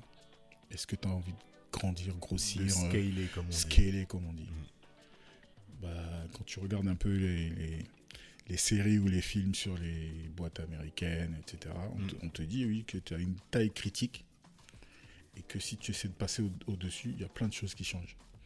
Il y a des gens qui vont rentrer dans le capital. Bon, je, je- je parle ouais, ouais. Au, au- au- au global en général. hein. Euh, tu vas devoir euh, euh, embaucher plus de monde, etc. Tu vas devoir aller chercher des contrats un peu différents. Tu vas faire des alliances un peu différentes. Tu vas racheter des boîtes, etc. Et en fait, tu vas changer la structure même de bah, bah, l'ADN de, de, de ton, entreprise. Eh ben là encore, je ne saurais pas te répondre parce que c'est quelque chose qui me travaille aujourd'hui. T'es dans le calcul du Ouais. risque, en fait. Voilà, là je suis en train de mesurer et d'essayer de. Et quand je dis mesurer, à chaque fois, c'est toujours. euh, je le ramène à moi. Mhm. Est-ce que je me sens bien? Je, je me fie à mon intuition qui est liée à mon expérience et je me demande si ça vaut le coup. Voilà. Est-ce que le risque que je vais créer euh, vaut le coup par rapport au gain potentiel de calcul que bénéfice. je vais ouais. avoir, bénéfice-risque. Ouais. Voilà. On aura la réponse euh, au 30e Épisode, épisode. 130, 130, on a dit, c'est ça? Voilà. Bénéfice-risque, je me suis pris pour Olivier Véran, là. Ouais, Ah ouais. c'est chaud. God dang. Toi, Félix, quand tu réfléchis, euh, est-ce qu'il y a des, des, des, des risques que tu avais analysés ou, ou que tu avais en tête au moment où tu t'es dit, allez, euh, ma vie, c'est d'entreprendre et, euh, je, et je, et je montre une, je montre une structure et voilà. Bah, Ou alors à d'autres moments, finalement, de, de ta vie d'entrepreneur. Au moment où, où je me suis, où on s'est lancé du coup, parce que pour recontextualiser un peu, Vincent et moi, on a une euh, société de production de jeux qu'on co-gère. C'est ça. Donc euh, il y avait bah, de ce fait-là déjà. Et du fait, en fait, ça m'amène, ça m'amène à pas mal d'autres questions. Il y a beaucoup de risques qui ont été euh, éludés de fait de par mon éducation, de par euh, le monde des meetings. On y reviendra peut-être un jour sur l'explication de la création, ou en tout cas de la genèse ou du, du, du- du but profond de cette euh, association finalement d'amis. Ouais. Mais de cette intelligence collective et de mon expérience propre, familiale, il y a beaucoup de choses qui sont. beaucoup de questions ou de peurs en tout cas qui n'ont pas été présentes quand je me suis lancé. Par contre, il nous a arrivé euh, dans le taf d'être confronté à des situations qu'on n'avait clairement pas anticipées. Mm. Et là, ça devient différent. Parce que moi, mon rôle, en gros, dans, dans cette entreprise, c'est de gérer la relation client et l'organisation des tournages. Donc, mon rôle, grosso modo, c'est d'anticiper les risques et de faire en sorte que les choses n'arrivent pas. En tout cas, les, les choses négatives Qu'un n'arrivent pas. plan se déroule sans accroc. Exactement. Ouais, moi, c'est ça. Hannibal. Moi- Je vais te renommer Hannibal. Grosso modo, c'est ça mon taf. Et sauf qu'il y a des fois où il y a des accros. Et en Ouais. fait, c'est un peu. Euh, je sais pas si je commence par parler du positif ou du négatif, mais grosso modo, ce que j'en tire là actuellement, là, où on enregistre ce podcast, c'est que finalement, tout va bien. On a perdu du temps, parfois. On a perdu de l'argent aussi, parfois. Mais au final, on est toujours là. On bosse, on avance et on est plus haut que là où on était hier. Donc finalement, cette question du risque, elle est atténuée par les résultats ou par ses conséquences réelles. Tu vois, ces fameux 93%, 7%, c'est ça? Ouais, ouais. Ça se vérifie. Et du coup, est-ce que tu as des, t'as des exemples de, de risques que tu aurais pu matérialiser et qui finalement étaient euh, surestimés? Une Mhm. surestimation du risque? Ouais, j'en ai un, pas mal. Bah, C'était au début de notre. euh, C'est pas de notre association, c'est au moment où on a lancé les statuts et on a commencé à avoir notre premier. Enfin, un de nos premiers gros contrats. Ouais. Pour recontextualiser un peu, on faisait de la production pour un clip de, de, de variété allemande. Donc c'était une grosse production, c'était des, des artistes allemands qui venaient en France avec euh, tout ce que ça implique en logistique, etc. Signé sur un gros label. Ouais, non, même pas celui-là, avant ça. Ok. Ah ouais, non. Oui, c'est vrai qu'on a eu pas mal de galères. on a eu pas mal de galères, mais je parle pas de celle-là. Ok. Celle-là, ce sera pour un prochain épisode, un peu plus marrant. Mais du coup, euh, du coup, euh, du coup, on prévoit tout, on bosse. On avait pris, euh, il y avait mon frère qui avait travaillé avec nous sur ce truc-là, donc c'était carré pour le coup. On était bien, on était prêts. C'était notre premier truc euh, à l'international déjà. Il me semble qu'on n'avait rien fait avant. Et moi, j'étais totalement ab- absent à cette période-là. Donc, Félix avait géré totalement seul le dossier. Ce qui complexifie euh, Ah, je, la croyais, chose. je croyais que tu allais dire que c'était pour ça que ça avait, euh, que ça avait, qu'il y avait eu un petit couac. Mais bon, tranquille. Oh, non, du tout. Il faut savoir que quand il y a un couac, c'est la faute du chef de projet. Voilà. Par contre, quand ça se passe bien, c'est pas grâce à lui. C'est grâce, ça- c'est grâce Ça au- fait penser à l'entraîneur dans le football. Ah ouais. exactement le premier qu'on vire, C'est pas lui, c'est pas lui qui J'ai touche les. j'ai été confronté à cette sous. situation pas mal, enfin pas mal de fois. Trop de fois à mon goût. Bref, et donc du coup, on prépare tout, euh, les, les- tout, tout le monde est là, l'équipe technique est là, on a fait venir tout le monde, les lieux sont sécurisés, on a les modèles, tout le monde est prêt à tourner à 7h du matin. On est parti pour deux jours de tournage et à 5h30, je crois, il y a l'agence de modèles, donc la, manageuse des modèles qui m'appelle pour me dire que euh, la modèle nous plante. Donc, tout en sachant que tout le clip, parce qu'on tournait deux clips, le premier qu'on tournait ce jour-là, reposait sur elle. Et donc à ce moment-là, tu te dis, moi, je n'étais pas prêt pour ça. Moi. Donc là, en fait, ça veut dire que, en gros, ils sont venus, il va y avoir des frais, si ça foire. Tu te mets à imaginer tout un tas de situations, du coup, critiques. Ouais. Euh, si ça foire, c'est sur moi, ça c'est sur moi, les déplacements c'est sur moi, les, les gens qu'ils ont ramenés c'est sur moi. Euh, Donc là, En fait, tu es en train de T'es en train de te dire, faire travailler justement ce qu'on appelait l'arborescence de l'esprit dans le côté négatif. C'est-à-dire, euh, bah là, typiquement, tu es en train de dérationaliser finalement pas mal Bah, typiquement, de tu es dans la descente d'organes. Là, tu te dis, si on doit, on doit rembourser ça, là, on n'est pas armé pour ça et c'est la clé sous la porte alors qu'on commence juste à s'amuser. Grosso modo, c'est ça. choses. Ouais, ouais. Et, et c'est là où, en fait, bah, tu te rappelles de. C'est un truc que, que Sergio évoquait tout à l'heure, c'est ce qu'on a, il a appelé l'intelligence collective. On n'est pas revenu dessus, on a, on a basculé sur l'intelligence artificielle, mais avant l'intelligence artificielle, il y a, il y a l'intelligence bien réelle. Quand je dis bien réelle, c'est bien concrète des gens qui t'entourent et qui t'ont accompagné, qui disent Mais en fait, euh, on va trouver. Parce que dans notre groupe, il y a un gars. on, avait un gars qui, qui ne le fait plus, mais qui, qui gérait une agence de modèles, qui n'était pas dispo à ce moment-là, mais qui dit Mais en fait, les solutions, on te tracasse pas, on va trouver. Et en fait, tu passes d'un problème qui t'a l'air insurmontable à quelque chose qui se règle en quelques coups de téléphone. Parce Ouais. que tu as les bonnes personnes autour de toi. Mais parce qu'à ce moment-là, tu es dans un, ce qu'on appelle un stress, hein, c'est-à-dire euh, le fait de te... Le stress, si on doit le définir, hein, c'est euh, un élément qui perturbe, voilà, donc qui perturbe le calme. Voilà, donc le calme que tu as pu créer en t'assurant que tout était bien prêt, on vient euh, installer le chaos et donc le stress dans cette situation par un événement soudain qui est euh, abandon de poste, pas là euh, pour la date butoir pour le moment euh, clé exactement. Et donc forcément en fait, euh, c'est là où en fait justement, eh ben tu t'es euh, bah, t'es plus toi-même dans le sens euh, rationnel, euh, cadré, calme, euh, euh, qui peut résoudre un problème. T'es sujet finalement à l'émotion, à bah t'es perturbé en fait dans ton dans ton dans ton dans ton calme quoi, dans, ce que tu as installé pour sécuriser. L'intelligence, si on doit le redéfinir, hein, c'est la, la capacité à trouver une solution, à solutionner un problème. Donc là, en effet, l'intelligence collective, elle est totalement là pour ça. Et en effet, euh, on le disait tout à l'heure par rapport à la famille et autres, mais l'entourage sert à minimiser ces risques-là. Et en fait, du coup, après coup, tu te rends compte que les risques, ils étaient euh, minimes. Ils étaient plus que. En fait, euh, avec le recul, les, les risques, ils étaient. Sur ce point de vue-là, ils étaient inexistants, en fait. Et alors, faisons un exercice de pensée. On va jusqu'au bout. Tu trouves pas de modèle. Ouais. Est-ce qu'on perd tout, on met la clé sous la porte? Non.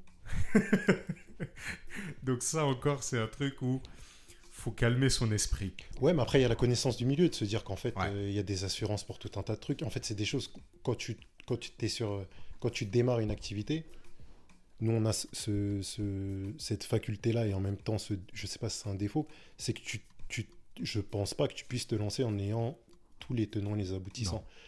Tu vois, euh, Serge, il parlait tout à l'heure de son expérience en agence. Grand bien lui fasse, il s'est lancé sans avoir de, de, de, de, de- de feeling avec le côté commercial. Ouais. Et pourtant, aujourd'hui, il travaille. Tu vois, mais il s'est lancé sans avoir ce truc-là. Il a trouvé ses solutions.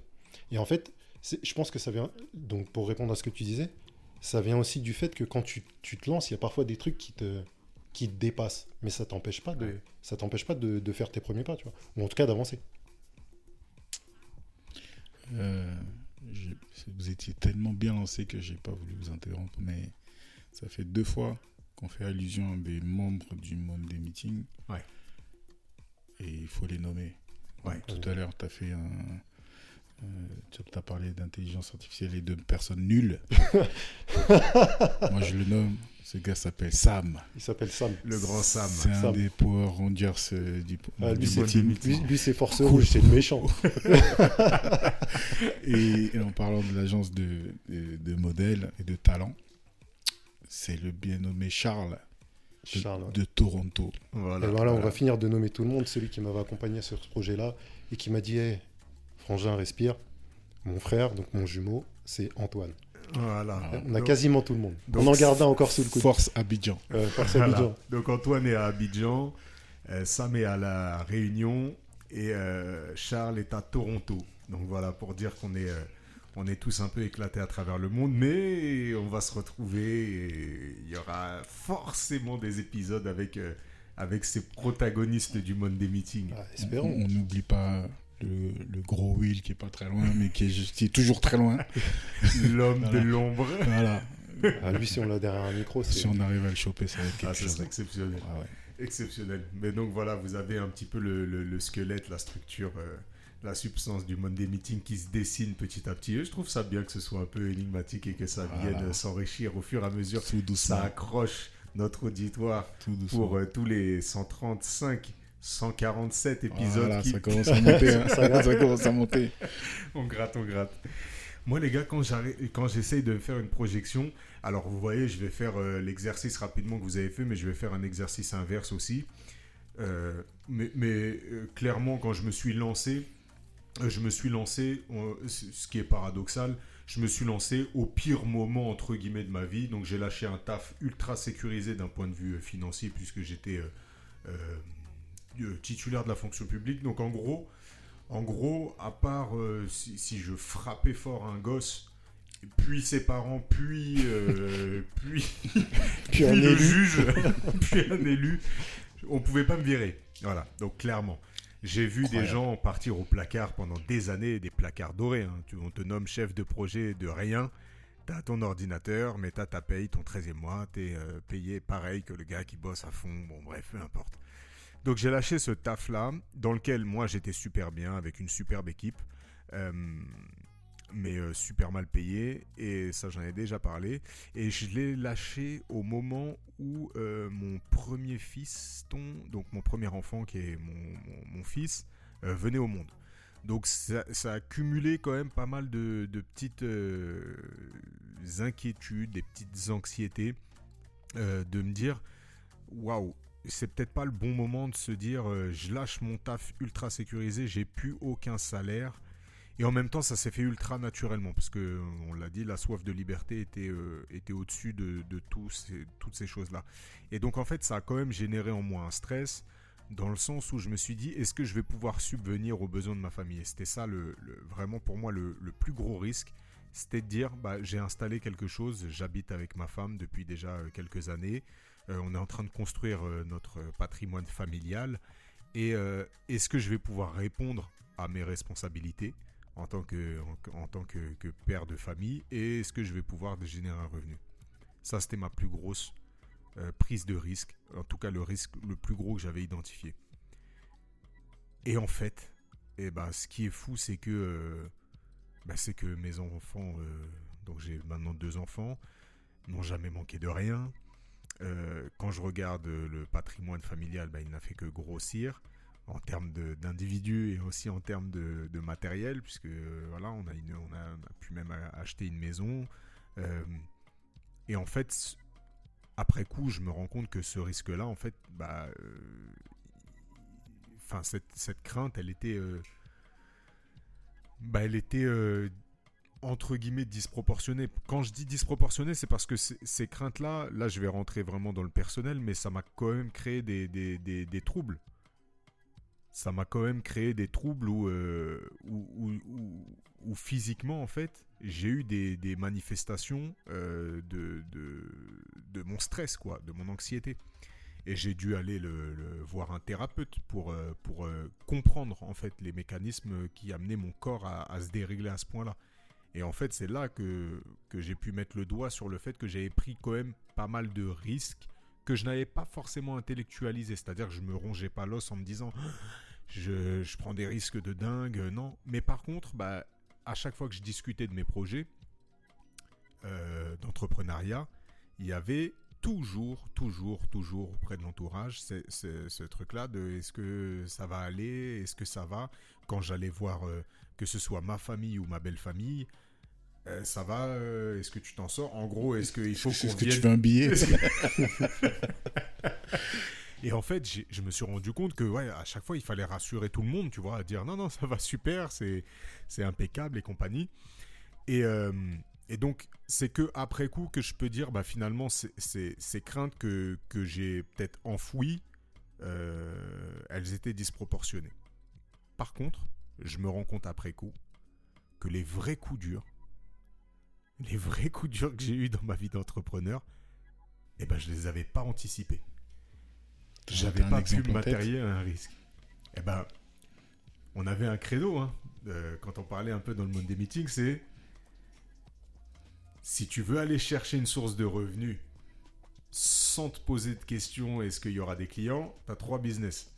Yes. Ceux en lien avec la naissance, ceux en lien avec l'amour et le mariage, et ceux en lien avec la mort. Voilà.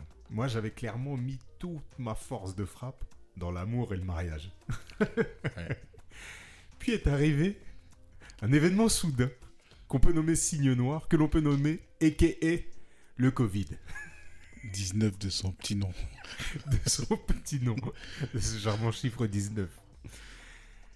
Et ça, c'est quelque chose que j'avais pas du tout anticipé. Ah ouais, Il y a moins d'amour euh, quand on peut pas s'embrasser. C'est clair. Et en fait, euh, c'est un peu bateau parce que personne n'avait anticipé le Covid. Mais ce que j'avais pas anticipé dans mon, dans mon calcul du risque, c'est de se dire, euh, à ce moment-là, je mets toute mon énergie, mon savoir-faire dans un secteur, dans un seul secteur en fait. Et que Mhm. si ce secteur est impacté d'une raison X ou Y, Tu deviens jardinier. je deviens jardinier. Exactement. Et ça, c'est une leçon de vie qui a été énorme parce que pour moi, euh, alors pour beaucoup, le Covid, ça a été un, moyen de se ressourcer, de faire une introspection, de se dire que, bah, de faire le point finalement, ce que moi j'avais fait euh, trois ans auparavant, de me dire, bon, bah, est-ce que ma vie me convient? Non, pas top. Est-ce que je suis à la place que je prétends vouloir avoir? Non, non plus. Est-ce que j'ai les revenus qui me vont? Non. Est-ce que je me sens libre? Non, bon, bah, je saute le cap. Pour beaucoup, le Covid a été salvateur de ce point de vue-là moi ayant fait ce travail-là il y a déjà trois ans, étant dans le dans le l'optimisation de, de, de mes compétences et de ce que je pouvais proposer, eh ben, ça m'a mis une vraie tarte. Et puis euh, et puis j'étais vraiment sclérosé en fait. Le... Mais je pense qu'on fera peut-être un épisode sur le Covid complet. Ah, on est obligé parce que déjà la, ques- la question, si, si on devait faire un tour de table et voir si euh, le, COVID, le Covid a vraiment impacté le business, si, donc si on revient au début de, le- de ce qu'on se disait, euh, euh, est-ce que les dispositifs de l'État ont réussi à combler Ouais. le déficit Ouais. créé, créé par le Covid? Je pense qu'on peut en faire un épisode. C'est clair. Ouais. Mais du coup, ce, que je- ce, ce dont je me rends compte là, c'est vraiment ça, c'est que ben, les plus gros risques auxquels j'ai été euh, confronté, je les avais pas anticipés. Et, et c- ça, me, ça me montre, une fois de plus, là en discutant, que souvent, on va mettre euh, l'accent sur euh, des choses qui finalement n'auront pas vraiment d'impact parce qu'à tout ça, on a une solution. Est-ce que je suis en capacité de trouver des clients? Oui. Est-ce que je suis en capacité de proposer un service qui va les satisfaire? Oui. Est-ce que j'ai la, euh, j'arrive à monétiser mon savoir-faire? Oui. Donc, est-ce que je vais pouvoir dégager des revenus? C'est pas une prise de risque. Par contre, est-ce que j'ai euh, identifié le secteur d'activité dans lequel euh, je vais travailler et, euh, et est-ce que j'ai pu diversifier ce secteur d'activité ou trouver en tout cas plusieurs niches qui pourraient répondre à, mes, à, mes, attentes ou moi auxquelles je pourrais répondre? Non, pas spécialement. Est-ce que j'ai identifié en cas de crise inimaginable, est-ce que j'ai identifié un scénario 1, un scénario 2, un scénario 3 Non. Et en fait, euh, je me dis, je pense que c'est un bon truc, euh, c'est un bon type ça, de se dire, eh ben, je sais pas si c'est à raison d'une fois euh, par semestre ou, une fois dans l'année, de se dire, tiens, je me fais un, scénario complètement fou, et à ce scénario fou, comment je réponds? Comme ça, bah, l'effet de surprise euh, ne, ne nous emmène pas dans un truc totalement irrationnel, justement, où on, on se sent totalement perdu, démuni et autres. Et, euh, et finalement, euh, et finalement, voilà quoi. Moi, j'ai du mal à voir le Covid comme ça parce que ce que tu dis là, bah, personne ne l'a anticipé, quoi. Ouais. Ils étaient en galère pour trouver des masques, plus de pénicilline, voilà, tu t'as fermé les, les frontières, machin, il n'y a plus d'avions qui décollent. Évidemment, si la ressource est de l'au- est de l'autre côté du monde, tu n'y as pas accès. Donc, en fait, dans le côté, c'était tellement collectif que tu peux pas te sentir minable finalement. C'est sûr. De ne pas avoir anticipé ce truc-là. Donc, euh, j'ai du mal à, le voir comme euh, quelque chose qu'il aurait fallu prévoir. Donc évidemment, comme je disais, ça peut être l'objet d'un épisode parce qu'il a fallu mettre des choses en place et notamment réfléchir à l'après. Ça revient à ce que je disais, hein, quand l'iPhone sort et qu'il n'y a pas flash dessus, normalement ça enclenche des choses. Quand ChatGPT arrive et que tu te dis qu'est-ce que va devenir mon métier, ça doit enclencher des choses. Donc quand ce risque que tu n'as pas vu arrive, oui, effectivement, il ne faut pas faire le lapin éclairé par des phares, il faut vite se mettre euh, en action. Mais par contre, ne pas l'avoir vu venir, euh, ouais, je sais pas. Hein, pour moi, c'est pas. Ouais, mais même au-delà de ça, même au-delà de la responsabilité, tu parlais de faire un scénario catastrophe tous les semestres et tout. Enfin, moi, je, suis pas dans cette optique-là, parce qu'en fait, je me dis que, pour, en fait, c'est, pourquoi se miner finalement? Tu vois, parce que là, on parle, là, tu parles du Covid, et c'est ultra spécifique, mais des événements type Covid, il y en a eu dans l'histoire et il y en aura certainement d'autres.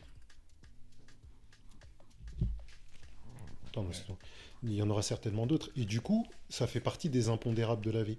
Tu vois, moi, je ne je, vais, je vais pas reciter ce qui a déjà été cité deux fois sur les, solutions, pas de solutions, mais, mais en tout cas, moi, dans ma philosophie, ça, ça m'aide beaucoup dans ma façon de vivre et même de gérer, euh, de gérer euh, bah, notre entreprise. Tu vois de, de composer ce avec quoi je peux composer et de ne pas trop m'attarder sur ces, sur ces imprévus-là.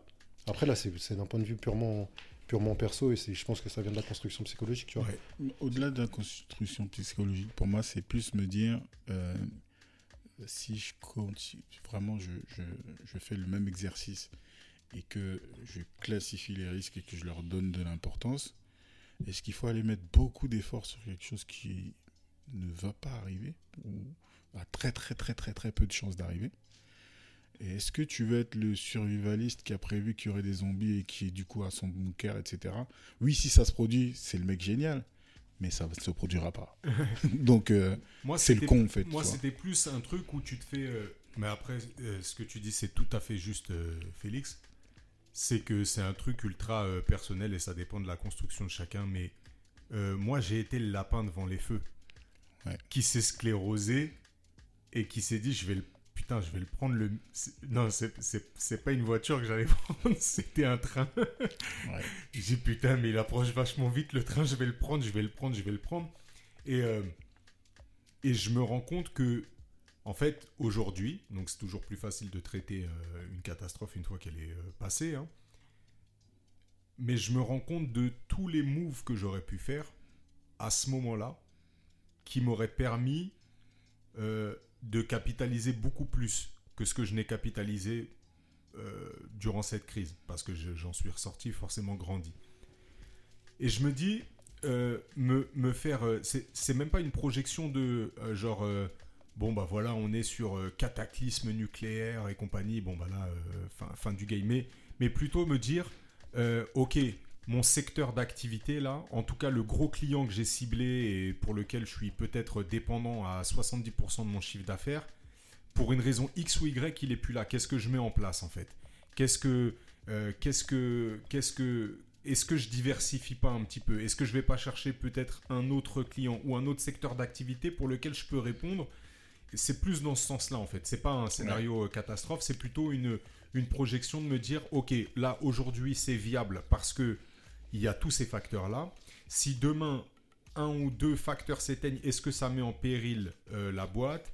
Est-ce que je vais devoir développer une, une, un effort euh, que tout le monde va développer en même temps et donc peut-être ne pas avoir un coup d'avance sur d'autres? C'est plutôt dans ce sens-là, tu vois. Bah, moi, je vais répondre pour toi te connaissant, euh, pour le coup, c'est une peur infondée. Puisque déjà, si tu prends la, la, grande majorité des entrepreneurs, il y en a très peu qui ont autant de business, je parle même pas de possibilités, mais de business déjà lancé. C'est-à-dire que on parle de photos de mariage, on parle de production audiovisuelle, très, c'est très large. Ça veut dire c'est du clip, c'est de l'institutionnel, voilà. Donc il y a plein de choses. Podcast, Il y, a, il y a plein de choses dedans. Donc déjà là, dans la diversité de, de, de- de choses que tu proposes, tu devrais être rassuré. Et, et je t'avoue que moi, je me suis jamais vraiment posé la question est-ce qu'il faut que je diversifie? Parce que j'avais déjà du mal à me dire sur quoi je mets l'accent.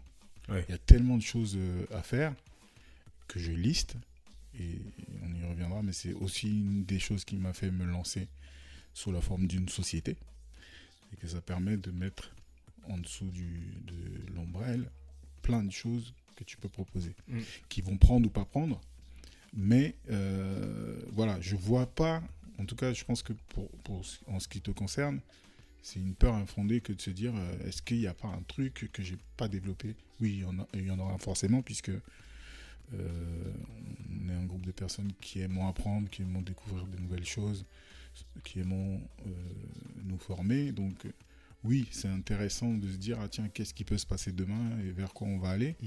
Mais par contre, se dire que mon business est pas assez diversifié, je pense que c'est une fausse euh, peur. quoi. Bah voilà les gars, à quoi sert le mode des meetings? Un recadrage en live and direct. Voilà, c'est On va- on on exactement faire à ça méchant. Non, de jamais, jamais, jamais. Mais c'est exactement à ça que sert le mode des meetings, c'est que eh ben, on fait un podcast sur les risques. Et ben j'essaye d'en anticiper plein, alors que je viens d'expliquer que... tout ce que j'avais anticipé. Mais c'est ça, c'est ça la construction d'une discussion et c'est à ça que ça doit servir. Euh, et je pense qu'on a, on a quand même euh, pas mal fait le tour de la question. Je sais Oui. pas si vous avez des choses à rajouter, les gars. Non, non, mais c'est. le- Le chemin est tellement semé d'embûches que, ouais, il y a des risques à, à toutes les entournures. Donc, on pourra en parler pendant hyper longtemps. Ouais. Et puis, demain, euh, on aura eu tel ou tel euh, risque et tel ou tel problème qu'on aura solutionné ou pas. Mm. Euh, que, oui, je pense qu'on peut, on peut tranquillement se diriger vers la fin. hein. Ouais. Ouais, je suis assez d'accord avec ça. 1h32. Mais non. Merci aux auditeurs d'avoir suivi du début à la fin cet épisode. C'est des notions qui reviendront souvent autour des, au cours des, des- des 170 prochains épisodes. la notion de liberté, la notion de risque, forcément, c'est des choses qui, qui sont inhérentes à la vie d'entrepreneur. On vous invite, mesdames, messieurs, à mettre un pouce, euh, mettre une étoile, mettre un avis, mettre un commentaire. Parlez-en à vos amis parce que le, le bouche à oreille reste l'un des meilleurs réseaux qui existent. Euh, Parlez-en autour de vous. S'il y a des gens qui veulent se lancer, d'autres qui n'osent pas se lancer, d'autres qui se sont lancés, ça peut intéresser tout le monde.